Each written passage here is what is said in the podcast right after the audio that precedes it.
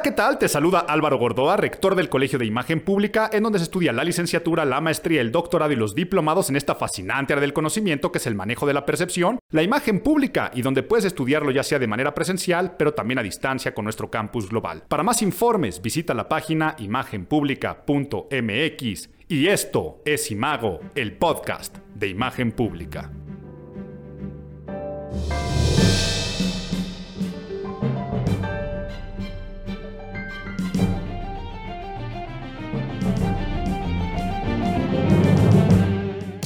Pues empezamos un año más y no solamente un año más, sino una década, el 2020. Y este es el primer Imago, el podcast de imagen pública del 2020. Te saluda Álvaro Gordoa, rector del Colegio de Imagen Pública. Y me gustaría decir que, pues empezando una nueva década con toda la actitud y con un estado anímico positivo, porque eso se trata de iniciar nuevos ciclos, pero tenemos que aceptar que el 2020 está generando o está iniciando, pues con un estado de ánimo poco de pesadumbre o un estado anímico viciado, yo podría decirlo a nivel internacional. Y eso ha sido porque este enero ha sido bombazo tras bombazo de noticia negativa tras noticia negativa, con estos cuestionamientos que decimos que le está pasando al mundo. Menciono, ¿no? Esto de los ciclos. Sin duda, cada vez que termina un año, que es también cada vez que termina cualquier ciclo importante, por ejemplo, cuando terminas un año escolar, cuando hay una graduación, cuando sales de un trabajo y después la consecuencia, ¿no? Cuando inicias un nuevo trabajo, cuando te cambias a una nueva escuela, cuando empieza un nuevo año y en este caso una nueva década, siempre son momentos importantes, momentos cumbre, el cierre para reflexionar y luego con un gran ánimo, un nuevo brío para iniciar de manera positiva. Ahora date cuenta que finalmente es algo que sucede en nuestra mente, la medición cronológica, poder medir el tiempo y ponerle cuantificación es un invento de los seres humanos, no es un invento de nuestra especie, donde tenemos que finalmente ponerle orden a donde pensamos que no lo hay o no lo existe. Si bien el universo nos dicta sus tiempos perfectos de los días y las vueltas al sol, los movimientos de rotación y de traslación, pues finalmente la manera de contarlo en cuanto a los seres humanos no tendría por qué cambiar. Una cosa, porque el simple hecho un día era 31 de diciembre de 2019 y al día siguiente es primero de enero del 2020. La realidad es que no tendría que cambiar las cosas, pero aún así los seres humanos nos deseamos, ¿no? Te deseo lo mejor para el próximo año,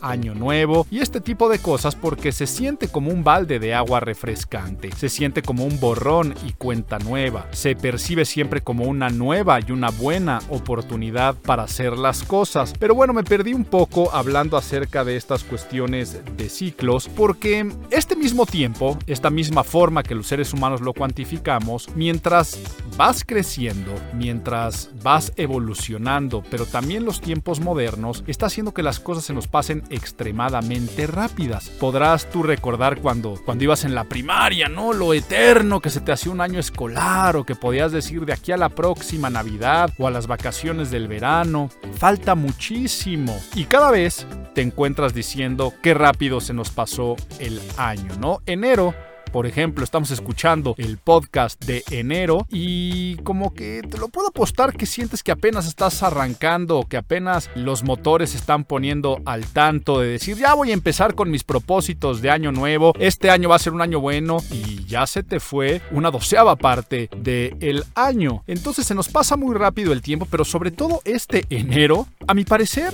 pasaron todas las noticias de un año o, o así se siente en muy pocos días, ¿no? Yo recuerdo despertarme el primero de, enero y empezar a ver las noticias y pues nos despierta con esta, pues conato, ¿no? De, de la tercera guerra mundial, con este conflicto Estados Unidos-Irán, que después se lleva estos bombardeos y después accidentes con muertes de civiles, desafortunadamente tirando un avión comercial en otro tipo de territorios. Y no solamente eso, ¿no? Que ya para el segundo, tercero dices, a ver, ahí viene la tercera guerra mundial, pero ahora Australia está en llamas, está acabando su ecosistema, tantas especies muertas. Después a los pobres, además del fuego, les viene después la lluvia en México, ¿no? Noticias como el niño de Torreón que se mete a la escuela y esas noticias que pasan normalmente en Estados Unidos de inspirados por una matanza, en este caso la de Columbine y los videojuegos, y ver esa terrible noticia hace que no estás saliendo de una cuando estás entrando a la otra, y luego nos viene el coronavirus y este miedo de esta epidemia internacional en torno a, a la manera y a la forma en la cual los seres humanos andan con todo ese miedo, andamos con todo ese miedo, y así le podremos ir sumando y sumando cosas para llegar este, a situaciones como la muerte de, de Kobe Bryant, y es, es esas noticias que a poco, no lo puedo creer, cómo es posible que esto, esto haya sucedido. Y yo creo que por ese mismo ánimo, este podcast, que saben que normalmente analizo las noticias del mes al mes, yo creo que me voy a centrar en, en, noticias más de color. Sea, por ejemplo, eh, eh, la rifa del avión presidencial, o que si Harry y Meghan se separan de la corona británica, que a meterme a estos otros análisis de pesadumbre, te vas a dar cuenta que hacia la parte final también les daré una recomendación, recomendación personal y recomendación de vida en la sección del pilón. Y yo creo que me voy a enfocar mucho más a la parte de darles tips y recomendaciones de cómo sacar lo mejor de nosotros mismos este año, de cómo esas uvas que son deseos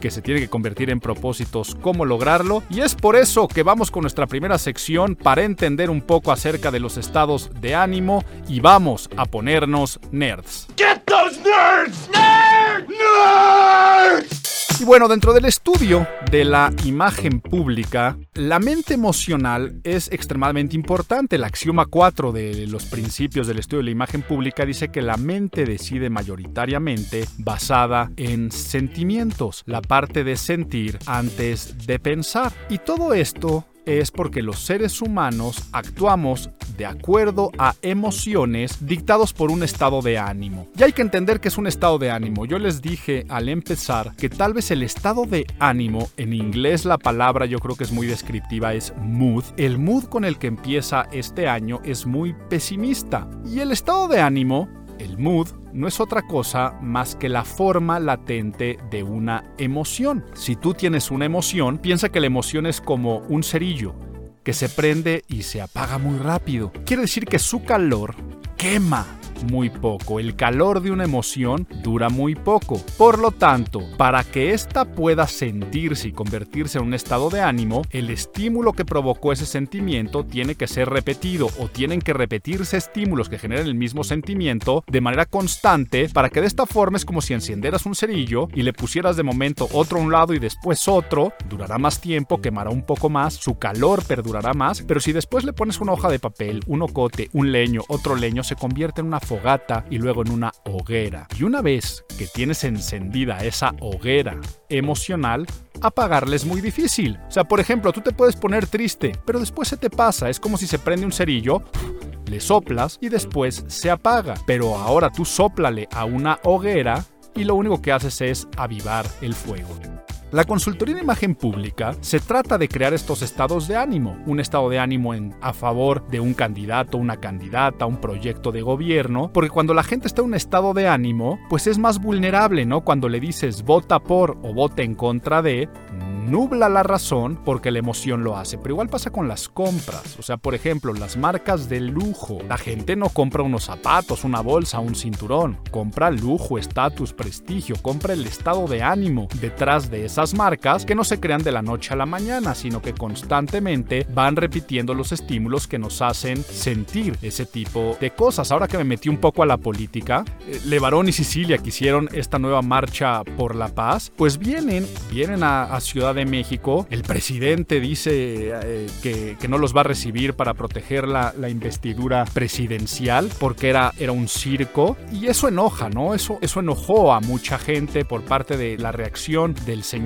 presidente. Pero pensemos que el presidente tiene a la gran mayoría de los mexicanos, si bien los números han ido cambiando últimamente, los que vi este año van por ahí de un 68 a un 72% de aprobación, lo tiene en estado de ánimo que está a su favor favor, al grado que, por ejemplo, un grupo de choque en esta manifestación, imagínense, personas que han perdido familia de forma muy trágica por culpa de la violencia, vestidos de blanco en son de paz, pues muchas personas insultándolos, ¿no? Diciendo que eran los vendidos, que se regresaran a su país, y con las cantaletas a favor de, del señor presidente, ¿no? Entonces, ¿en qué está pensando esa gente? Pues no está pensando, está sintiendo, porque está en un estado de ánimo, como en que está pensando una persona que se gasta 3 mil dólares en una bolsa, que no hay forma de que llegue en ese precio es su maquila y aunque fuera un gran negocio, pues no, la gente no está pensando al comprar esas bolsas, está sintiendo,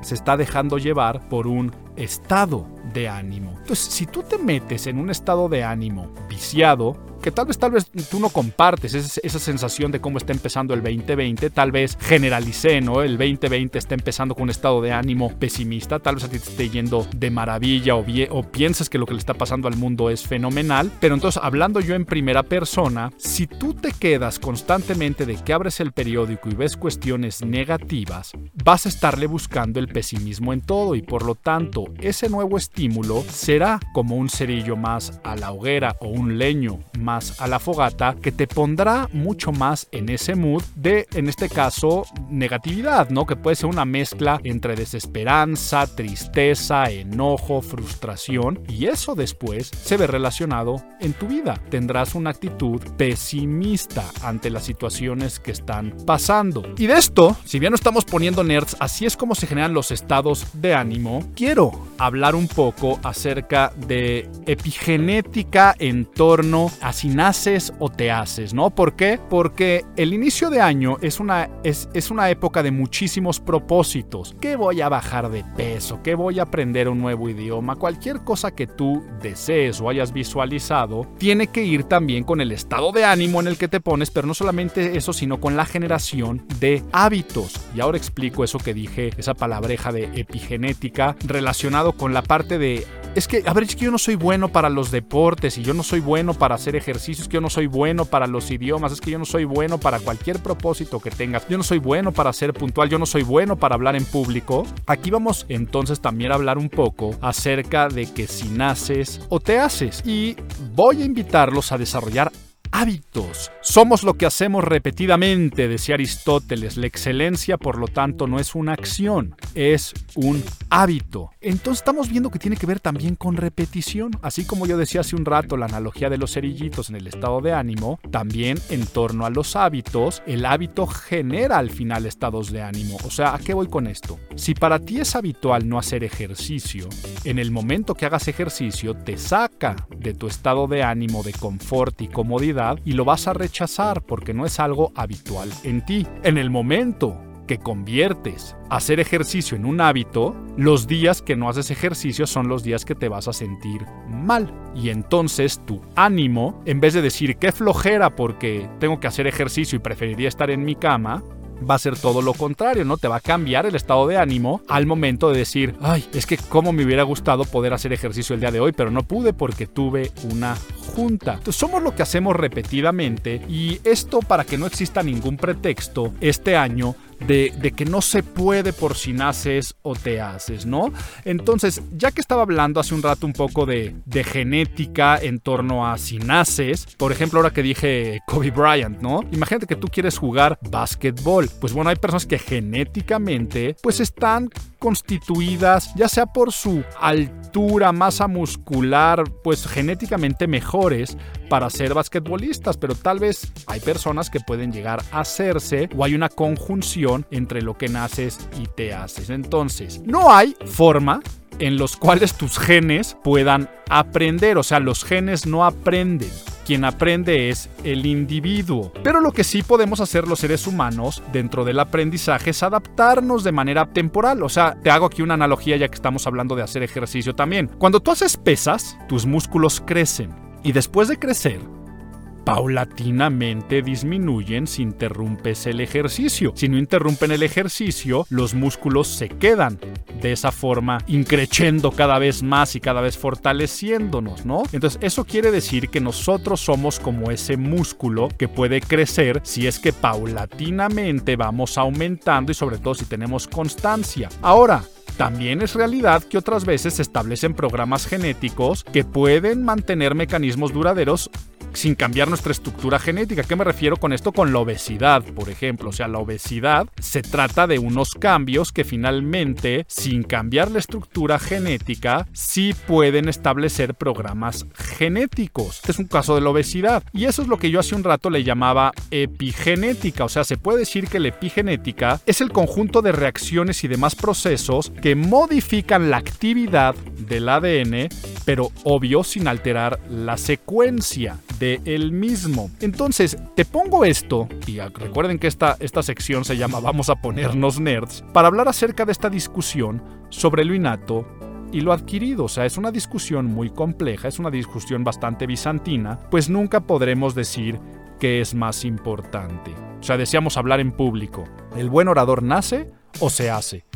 Bueno, pues pueden ser ambas por lo que acabas de explicar, Álvaro, pero ¿cuál es más importante? ¿La parte genética o la parte epigenética y habitual? A ver, todo comportamiento humano va a tener bases genéticas, eso es lógico. Por lo tanto, cualquier habilidad, hace un rato dije jugar básquetbol o acabo de decir hablar en público, pues va a tener estas bases genéticas tanto racionales o sea, hablar en público sería escoger la palabra adecuada. Como las emocionales, ¿no? Estar programado un pánico escénico, por ejemplo. Eh, sería lo mismo en el del básquetbol. Una cuestión tiene que ser la habilidad de correr o saltar más alto y, la otra podría ser la forma de controlar la presión cuando vas a tirar un, tiro de, tres o un tiro de castigo de dos. No sé, ese poco de básquetbol. Pero entendido esto, vamos a entender que si bien no todos tenemos las mismas habilidades innatas, la práctica sin duda genera eficacia y habilidad, por eso el cliché de que la práctica hace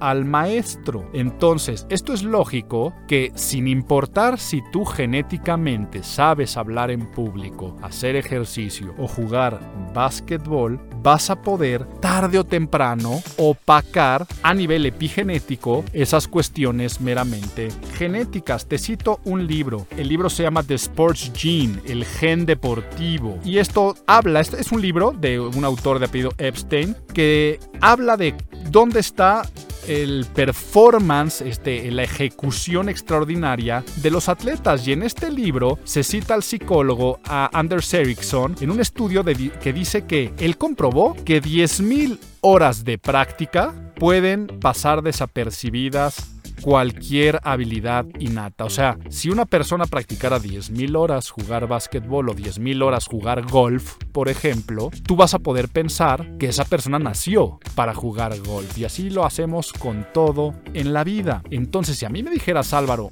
hace un rato dijiste que no podrías decir que es más importante si lo innato, con lo que naces, o lo que tú vas desarrollando con la práctica, lo nato o lo innato. Entonces, entendido eso para mí y a mi punto de vista, después de darles estos estudios, pues para mí es más importante hacerte que ser porque 10.000 horas, que es un chorro, te puede convertir en el mejor chef del mundo, si así lo deseas, o en un políglota, si así lo deseas, o en un gran administrador, o en un gran jugador de ajedrez, si es que tú realmente lo deseas. Ahora que cité el, el golf, que a mí me gusta jugar golf, hay una frase que dice, The more I practice, the luckier I get, ¿no? Mientras más practico, más suerte tengo frase chusca sin duda es muy común entre, entre los que jugamos golf, pero es, es, esta parte chusca de que pues no es una cuestión de suerte, ¿no? Mientras más practicas, pues mejor eres. Entonces, también está la parte de la formación de hábitos de 28 días. Seguramente has escuchado que eso es lo que dura, por ejemplo, los programas de rehabilitación de, de muchas clínicas. 28 días de dejar de repetir una acción. O al contrario, de hacer una acción repetidamente durante 28 días hasta formar un hábito. Bueno, nos pusimos nerds para que supieras claramente estas bases genéticas, estas bases de neurociencias también, en torno a la forma como nosotros los seres humanos podemos cambiar, porque lo prometido es deuda. Vamos a centrarnos mucho más en tips y recomendaciones, pero antes te voy a contar un cuento. Y aquí te confieso que como está haciendo, por ejemplo, aquí en la Ciudad de México mucho frío, hay unos frentes fríos terribles, que aquí les doy un tip, ¿eh? no hay malos climas, simplemente hay malos guardarropas. O sea, nos quejamos mucho del frío, pero los que podemos tener acceso a ciertas prendas, hay que acostumbrarnos a vestirnos diferentes. Y aquí voy a hablar mal de los chilangos, no de los de la Ciudad de México, que pensamos que seguimos teniendo el mismo clima los 12 meses del año y nos vestimos igual, ¿no? En México no tenemos, en Ciudad de México no tenemos ropa de invierno y ropa de verano, tenemos ropa, ¿no?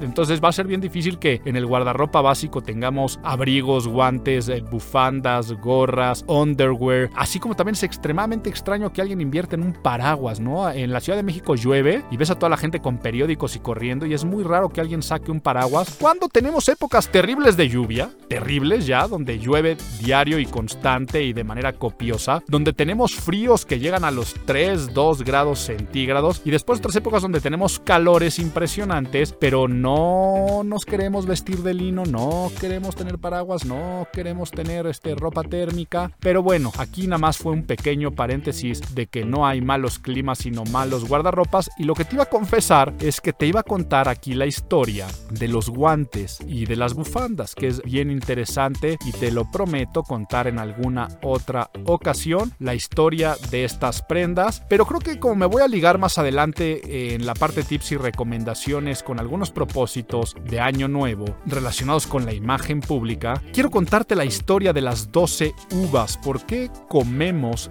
en México, en algunas partes de Latinoamérica, en España cada vez se pierde más la tradición de comer 12 uvas y se me vino a la cabeza porque pasé año nuevo con estadounidenses y en el momento que sacamos las uvas no tenían ni idea de lo que tenían que hacer, ¿no? Y, nosotros dimos por hecho como si fuera una tradición cultural internacional o al, menos occidental en la que pues era obvio lo que se tenía que hacer y se les hizo extremadamente sorprendente que se diera esta cuestión de las campanadas y que una uva cada campanada y ahí es donde dije, oh, oh, entonces esto no es tan común como lo que tú crees, Álvaro investiga un poco y lo que investigué a principio de año con esa curiosidad que me dio es que si es una costumbre heredada de España y esto es a finales del siglo XIX, la clase burguesa española imitando a la francesa celebraba la Nochevieja comiendo uvas, ¿no? También tomando vino espumoso. Pero poco tiempo después, esta costumbre la adoptan los madrileños, pero no solamente los de la clase burguesa, sino también ya el pueblo que iba a la Puerta del Sol. En España es, es el lugar más emblemático, de hecho las transmisiones de televisión del Año Nuevo son ahí enfrente del reloj en el kilómetro cero en la Puerta del Sol donde se dan las campanadas y entonces no se sabe si es fue con ironía o con burla o porque ya era una cuestión común comer uvas, esto de empezar a comer con las campanadas ahí en la Puerta del Sol. Todo esto viene en un libro de un periodista llamado Jeff Keller, un libro titulado tal cual España, y cuenta esta historia. Siempre me gusta tener una cita o alguna referencia para que no vean que me estoy sacando las cosas de la manga. Y, y después esto va creciendo. De Madrid va para el resto de España y un poquito más adelante, ya al inicio del siglo XX, 1909,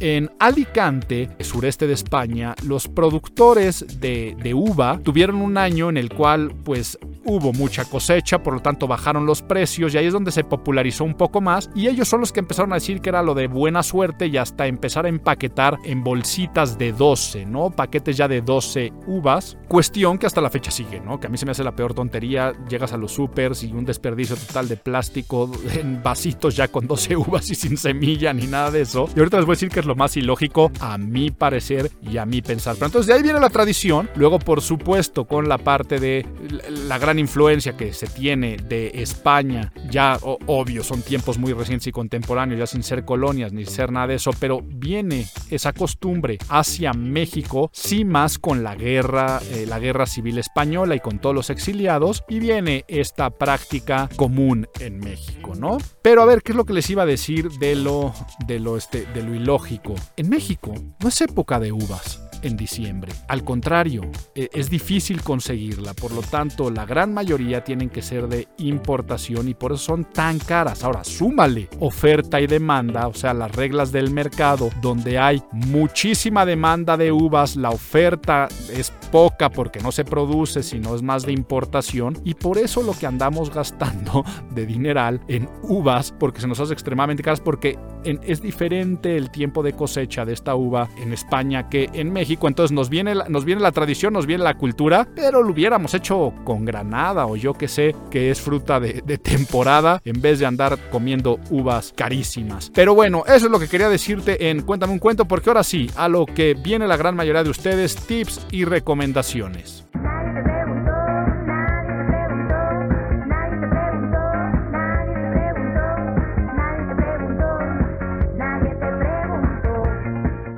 Pues vamos a dar en tips y recomendaciones 12 propósitos de imagen pública. Qué rápido se nos pasó el año, ¿no? Empezamos comentando así al inicio de este podcast, pero hay que aceptarlo, ¿no? Llega diciembre y nos damos cuenta que no bajamos de peso, que fuimos al gimnasio un mes y que prácticamente el resto de nuestros deseos los digerimos más rápido que esas uvas con las que los acompañamos. Por lo tanto, este año no vamos a ser tan exigentes y vamos a aprender a centrar nuestra energía en un solo deseo.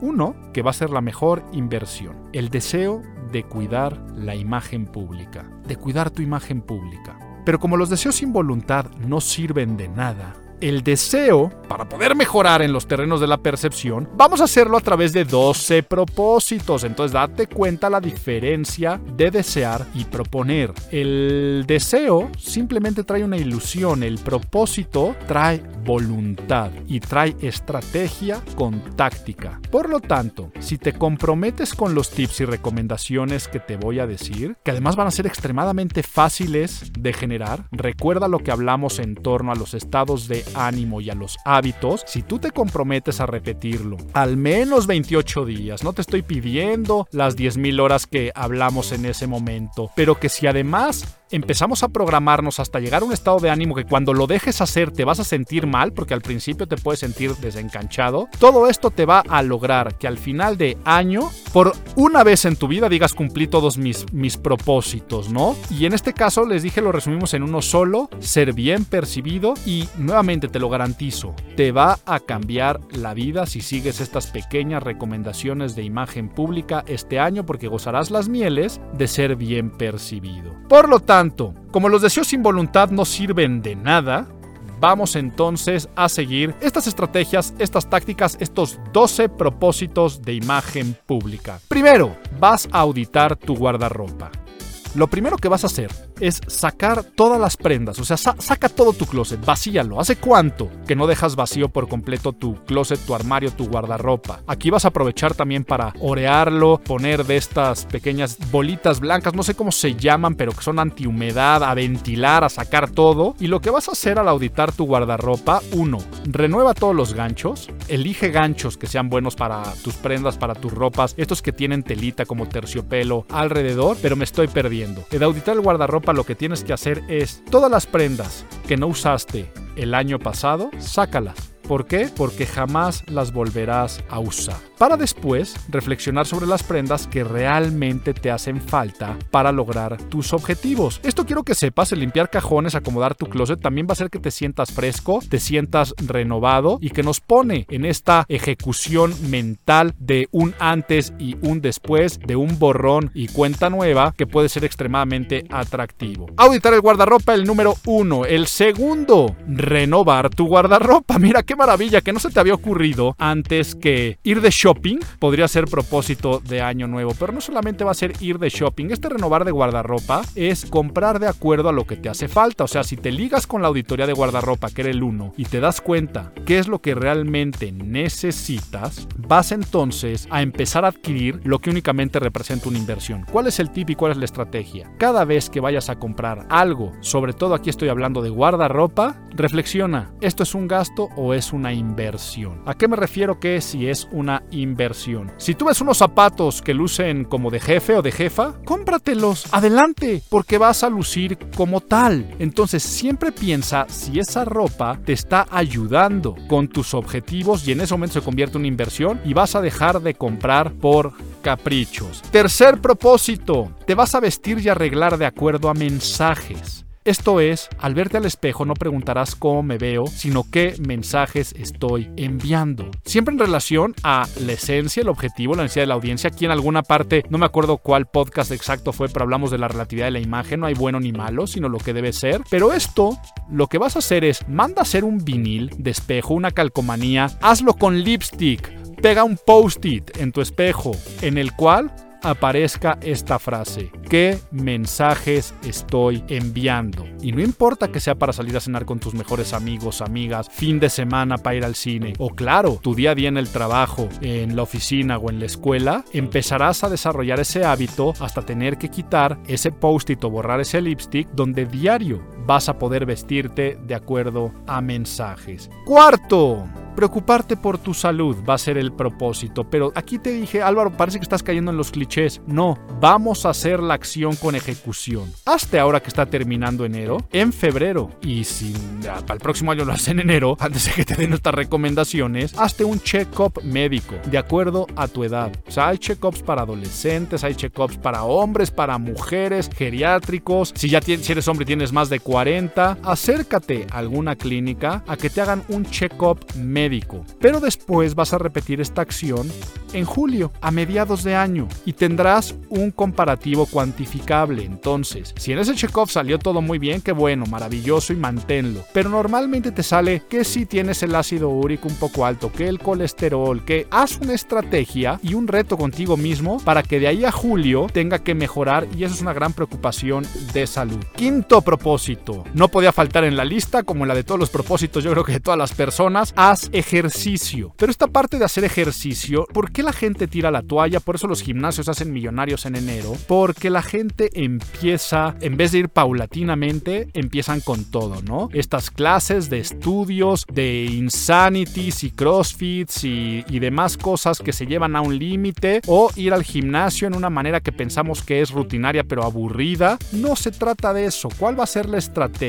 Lo que vamos a hacer no es, si quieres inscribirte al gimnasio, yo no soy nadie para decirte que no pero vas a empezar a preferir escaleras a elevador. Piensa cuántos lugares tomas elevador o escaleras eléctricas y podrías tomar escaleras orgánicas. Ahora, por ejemplo, que ya en Ciudad de México no nos dan bolsas, qué bueno, de plástico en el súper y que tienes que ir con tu bolsa, pues trata de llevar todo en la bolsa en vez de usar carritos o inclusive para subirlo al coche en vez de pedir ayuda, tú trata de cargar las cosas cuando sean posibles, desplázate caminando o en bici cuando sí sea posible. Cualquier esfuerzo físico será recompensado y aquí mi tip es invierte en una pulsera de monitoreo en un reloj de estos de Garmin o cualquier marca la que quieras, en estas Fit Bands donde se sincronizan con tu teléfono celular y son medidores, ¿no? Entonces ponte un monitor de pasos. O sea, número de pasos o de calorías que tienes que quemar en el día y ponte metas y trata de superar el número de pasos que diste el día anterior. Quinto, hacer ejercicio. Vamos para la mitad y va a ser cuidar la alimentación y nuevamente, ahí viene el problema y por eso el estado de ánimo de negatividad cuando las dietas son estos regímenes alimenticios extremadamente rigurosos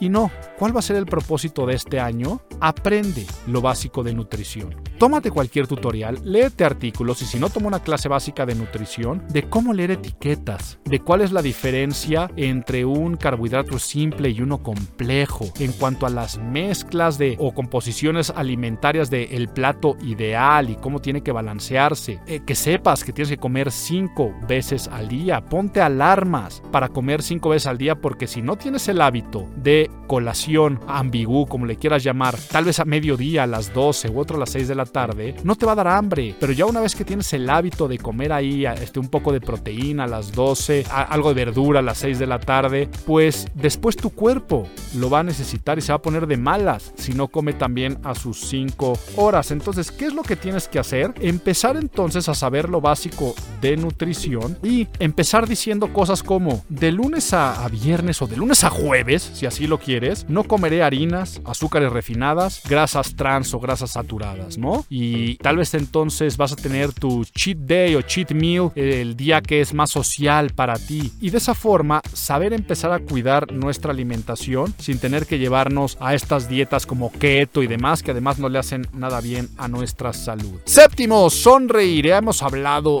largo, profundo y tendido del poder de la sonrisa, no solamente en este podcast, sino también en los libros del Colegio de Imagen Pública y en mi canal de YouTube. Sabemos que esta abre muchas puertas, comunica empatía, amabilidad, seguridad, que es un gesto universal, pero entonces vamos a basarnos en estos estudios de la Universidad de Florida que dice que si tú quieres conseguir algo y lo acompañas de una sonrisa, si tú quieres pedir algo y lo acompañas de una sonrisa, hasta un 83% más de posibilidad de lograrlo, ¿no? Un aumento de sueldo con sonrisa, 83% más. Eh, ligarte a alguien, sonrisa, 83% más. Un permiso a tus papás para que te dejen, sonrisa, 83% más de posibilidad y probabilidad. ¿Cuál va a ser la estrategia para empezar a sonreír? Invierte en tu sonrisa. Asiste mínimo dos veces al año. La realidad es que tendrían que ser como cuatro veces al año. Cada tres meses tendrías que, que hacer de tus revisiones dentales para que te hagan limpieza y si hace mucho no vas, sométete a trabajos de cosmetología dental, o sea, un buen acompañamiento profesional de una cosmiatría dental, de, por ejemplo, blanqueamiento.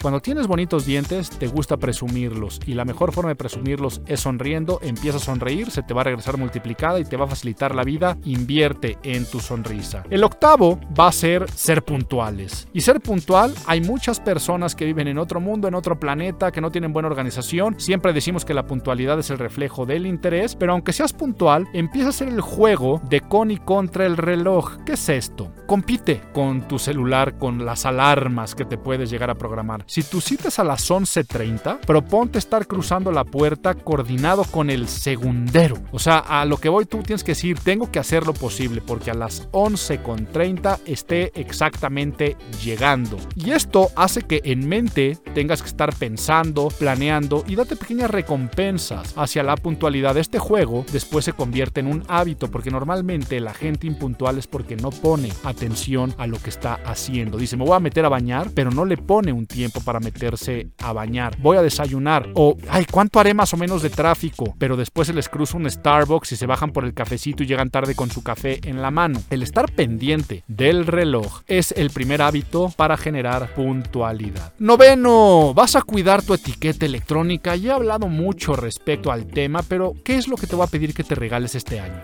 No ser dependiente y codependiente de tu teléfono, o sea, que ya, que no te queme el tener que andar revisando si tienes alguna notificación. Analiza tu tiempo en pantalla, métete a configuración tiempo en pantalla y ve el número de horas. Aproximadamente el millennial tiene de 5 a 6 horas, la generación X tiene de 3 a 5 horas al día de tiempo en pantalla. Llévalo y multiplícalo. Sea, y, y, ni siquiera te lo voy a multiplicar por 7.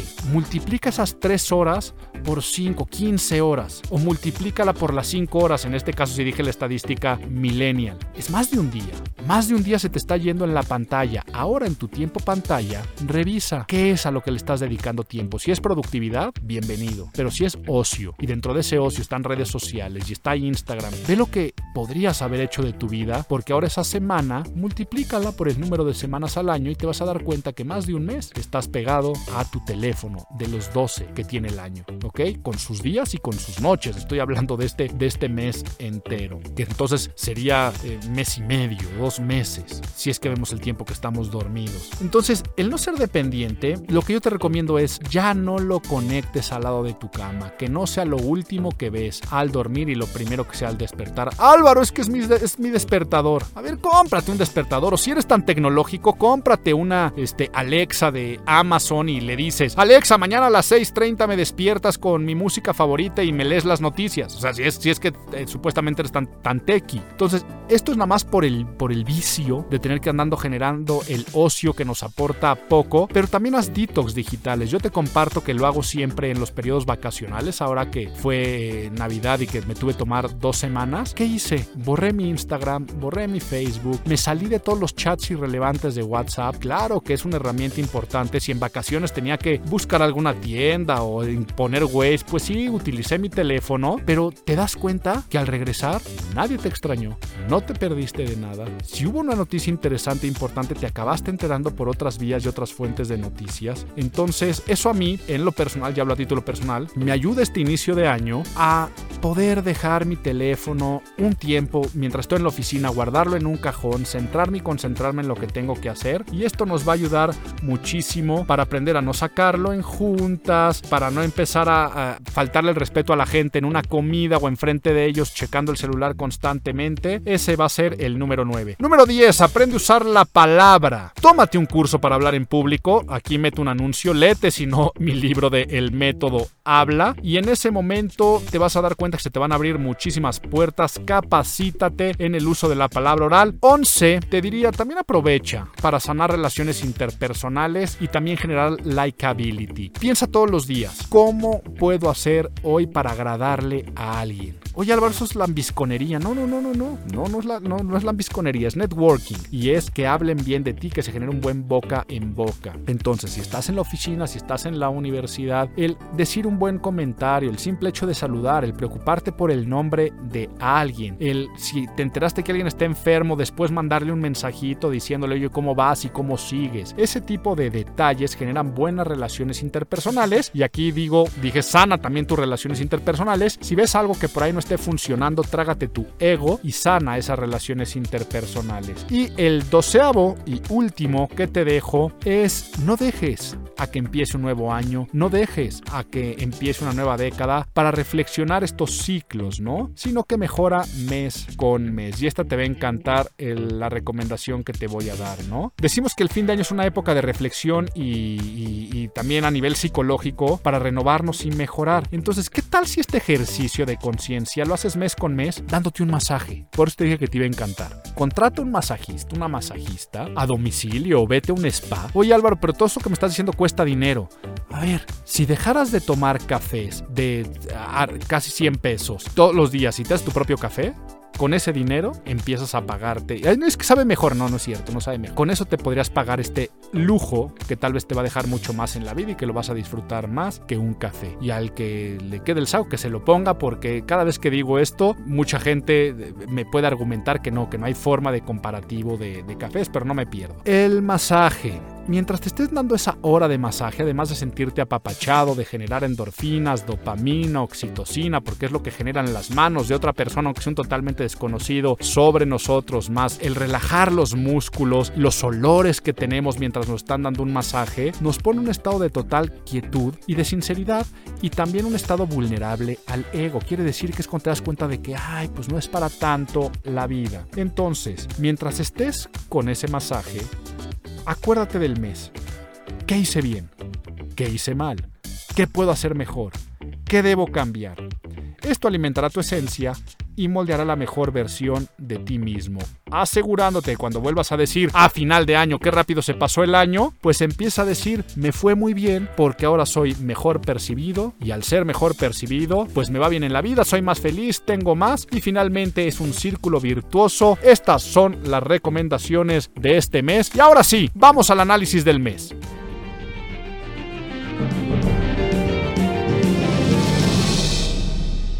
Y bueno, prometí que no me quiero meter al análisis de las noticias desde el punto de vista de imagen pública, porque la gran mayoría de las noticias, si hablamos del conato de, Trump, Irán, hasta el propio impeachment de Trump, si hablamos acerca de coronavirus, o si hablamos acerca de lo del niño de Torreón, o si hablamos acerca de eso, nos genera un estado de ánimo que no nos queremos poner. Y lo que quiero mejor es analizar las noticias más triviales que pudimos tener. Y uno de ellos es la separación del príncipe Harry, de los duques de Sussex y de de Meghan Markle, ¿no? Que deciden de manera sorpresiva a través de un comunicado que ya que renuncian a los beneficios que les trae la corona británica. A ver, esto no es nuevo, ¿no? Bueno, de entrada estaba más que cantado. O sea, sabemos que finalmente no hubo una buena relación entre ella y la, entre las familias políticas, para decirlo de esa forma, desde la boda. Siempre hubo dimes y diretes, siempre hubo incomodidades de la reina, no se llevaban bien tampoco entre las concuñas y todo eso, pues finalmente tarde o temprano tenía que explotar. Pero explota de una forma sensata en la cual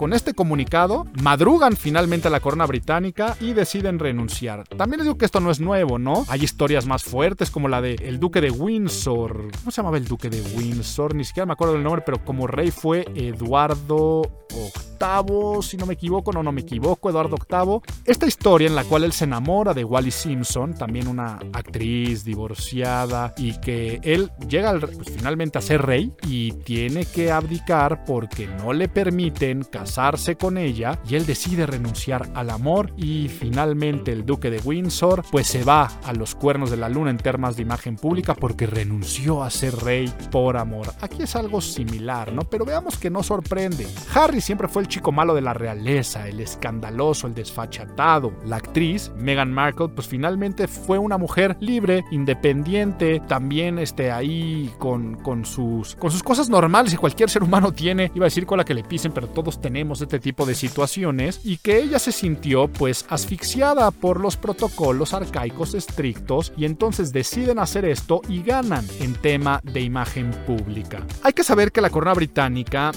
ha llevado estrategias de imagen, porque mucho de, la gente que pues, los mantiene, que pagan impuestos, los veían y empezaron a ver como algo arcaico, algo innecesario, un gasto que pues no, no, no, no tendrían que por qué ellos tener que solventar. Y por eso, tanto el matrimonio de Guillermo y Catalina fue un balde de agua refrescante a la corona, como la propia serie de The Crown, como empezar a ver a la reina en desfiles de moda y en otro tipos de actitudes. Contrataron a una empresa de relaciones públicas muy importante para empezar a hacer todo esto. Y esto que finalmente no hay una estrategia detrás, sino hay una cuestión de sinceridad, a mi parecer no ayuda a la corona de manera directa, pero sí a un despertar de que tienen que evolucionar. ¿A quién se ayuda? A Meghan y a Harry, ¿no? Porque la gente dice renunció a ser príncipe por el amor y renunciaron a quién sabe cuántos millones de euros. Así se percibe, pero lo que la gente tal vez no se da cuenta son estos permisos que les da la libertad. Van a empezar a hacer algo muy similar seguro a lo que hacen los Obama, ¿no? Escribir libros, dar entrevistas, hacer cameos. O sea, imagínense lo que le pueden ofrecer al príncipe Harry para hacer un cameo, que es estas apariciones muy esporádicas en alguna de las series de Netflix populares. A Megan, ya que si va a ser la voz de una nueva personaje de Disney, yo no sé qué, la próxima aparición que tenga van a ser contratos. O sea, si ella hace una película, ahorita estaría en sueldos de Scarlett Johansson, que son de las mejores pagadas, que van por ahí de los 20 millones de dólares por película, y seguramente puede rebasar eso cuando finalmente era una actriz, lo digo así, ¿no? De medio pelo, no es de que fuera una actriz extremadamente relevante. La gran mayoría de nosotros nos enteramos de que ella existía y le decíamos la de Suits, o nos enteramos hasta que se convirtió en novia de Harry y ahora ella gana mucho porque se convierte en alguien extremadamente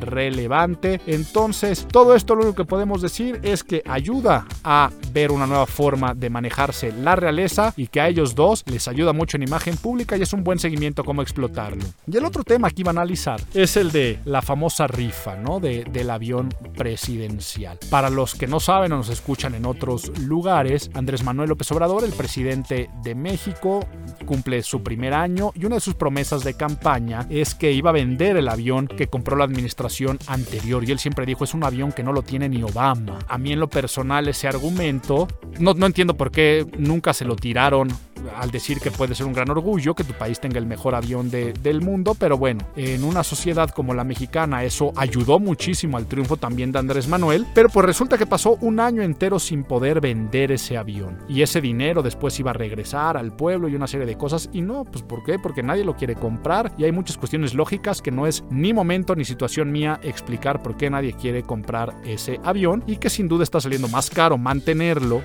pagar su almacenamiento, que lo que hubiera sido usarlo, ¿no? Entonces, pero no me quiero meter esos temas, finalmente yo aquí analizo imagen pública y no economías de aeronáutica. Pero dicho esto, viene y, el presidente presenta cuatro opciones de qué se pueden hacer con el avión y una de ellas, la última, fue rifarlo, ¿no?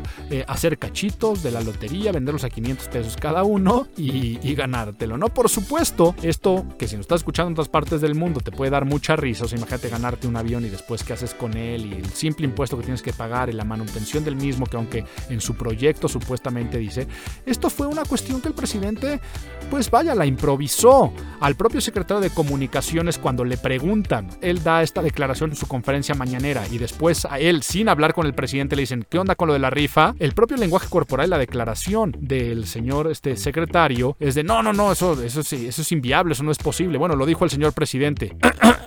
este, no, bueno, sí, sí, sí se contempla, es una opción, sí lo dijo el señor presidente. Pero bueno, los memes. Las redes sociales se incendiaron de memes de aquí llegando a la oficina, ya me vi, una serie de cosas. Seguramente todos los que vivimos en México bombardeamos, hasta hicimos memes al respecto. Pero el propio señor presidente al día siguiente se muere de risa de los memes, diciendo que están geniales. ¿Qué es el análisis que yo quiero hacer acerca de esta noticia? Siempre lo he dicho y lo voy a decir, que la gran ventaja y virtud de Andrés Manuel López Obrador es que es un gran comunicador. Y aquí yo sé, siempre que me pongo a hablar de esto, temas. Cuando hablo a favor del presidente me tachan este, de Chairo. Si lo pongo en contra me dicen de Fifi. Que si no sé qué, que si ya, que si te vendiste, que si tienes miedo. A ver, el mío es un análisis de imagen pública y sí, es un gran comunicador. Nuestro presidente es un relacionista. Hay que entender que esta extraordinaria habilidad para comunicar, o sea, el siempre marcar la pauta, las mañaneras desde las 7 de la mañana, hace que sus palabras se vuelvan más relevantes que las políticas públicas llevadas al cabo. O sea, la gente no habla de políticas públicas, la gente no habla de resultados, la gente no habla de números, la gente habla de declaraciones y que para lo que está pasando en México, para el señor presidente y su popularidad es un beneficio. ¿Por qué? Porque las palabras siempre se están utilizando para desviar, para tapar, para, para tratar de, de, vindicar o persuadir y siempre tiene la razón porque desde las 7 de la mañana da la impresión de que está trabajando a favor del pueblo, exhibiendo a los corruptos de administraciones pasadas, a la prensa vendida, a la sociedad civil que está totalmente secuestrada y capturada por unas personas que echaron a perder. O sea, alguien siempre tiene la culpa y es muy fácil aventar la bolita, ¿no? Entonces, siempre es una gran comunicación basada en significados, en sentimientos, en valores y palabras que justifican lo injustificable o palabras que desvían la atención de resultados que han sido pues este magros o contraproducentes o, o, a veces ni siquiera la numeralia puede darlos, ¿no? Entonces, esto de la rifa, vean todo lo que estaba pasando alrededor el día que nos reíamos de los memes de la rifa presidencial. A ver, empresas globales que se van o dejan de invertir en el país por la incertidumbre de las políticas públicas, de la forma de, de generar, ¿no? El desplome de un 50% de la generación de empleos del año anterior, que la construcción a más no avanza, pero sobre todo, ¿qué está pasando en ese momento? La presentación del INSABI, que la, eh, todos los dicen, a ver, esto es inviable, no funciona, amanece la eh, amenaza a la salud de los mexicanos, pero yo creo que lo, lo más este, importante que estaba pasando es esta propuesta de la reforma judicial por parte de la Fiscalía General de la República, con apoyo de la Consejería Judicial hacia la parte de la presidencia, donde la presunción de inocencia y una serie de cosas quedaban a un lado. Afortunadamente eso se puso en, en stand-by, pero eso se estaba discutiendo también ese día. Y si hablamos de la inseguridad y la, vaya, estados que siempre eran extremadamente seguros como Guanajuato, rebasando todos los niveles históricos. Eso es a lo que yo me refiero, que si fue una ocurrencia de, ay, aquí espontáneo digo una rifa, que bueno porque fue con suerte porque se desvió la atención hacia allá. Si fue una estrategia de desvío tipo cortina de humo, pues qué genialidad en torno a poder centrar la atención del pueblo en cosas que realmente no son tan importantes como si se va a rifar un avión o no se va a rifar un avión. Esto es lo que yo le veo realmente interesante a la noticia, recalcando la habilidad, y aquí sí, no sé si es una habilidad con premeditación, alevosía y ventaja del señor presidente o algún equipo de trabajo de sala a declarar estas cosas porque ahora te va a funcionar. Y a mí mucha gente me decía, oye Álvaro, yo creo que este tipo de noticias o, o este disparate, mucha gente dijo, este disparate del señor presidente ahora sí ya le empieza a afectar en su imagen pública. Ay, híjole. Eh, Y mi respuesta es, mira, no lo creo. No lo creo porque la gente sigue estando con un candidato, la gente sigue estando con un comunicador, la gente sigue estando con una persona que genera el sentimiento y el estado de ánimo de esperanza. Y aquí cerramos la pinza diciendo de la importancia de generar estados de ánimo estos moods que empiezan a nublar la razón porque la gente se deja llevar por la emoción. Pues bueno, terminamos este primer podcast, pero qué bueno que nos dan pilón. Que vuelva, que vuelva el pilón. Que vuelva, que vuelva el pilón. El gusto gratuito, el detalle bonito, la costumbre alegra el corazón. Y mi pilón va relacionado a lo que estamos nosotros leyendo en las noticias. ¿Cuál va a ser mi recomendación? Mi recomendación es que además de las fuentes donde tú te estás enterando de lo que está pasando en el mundo, sigas medios de comunicación o sigas páginas que también dan buenas noticias. Ahorita está toda la corriente de las good news, por ejemplo, está el Good News Movement, el movimiento de las buenas noticias, está el Good News Network y, y son portales que tienen también redes sociales que únicamente te dan noticias positivas. Y la que te voy a recomendar es Tanks Good News. Las buenas noticias de Tank ¿Quién es Tank? Tank Sinatra es el apodo de George Resch, este influencer de memes que se convirtió en un fenómeno a nivel internacional. Ha estado con Ellen DeGeneres, el estado en, en, el que se conoce como Jerry Media, es parte de sus principales colaboradores. Y él se hizo muy grande haciendo memes, ¿no? Y es de las páginas de memes más seguidas en Estados Unidos, Tank Sinatra. Entonces él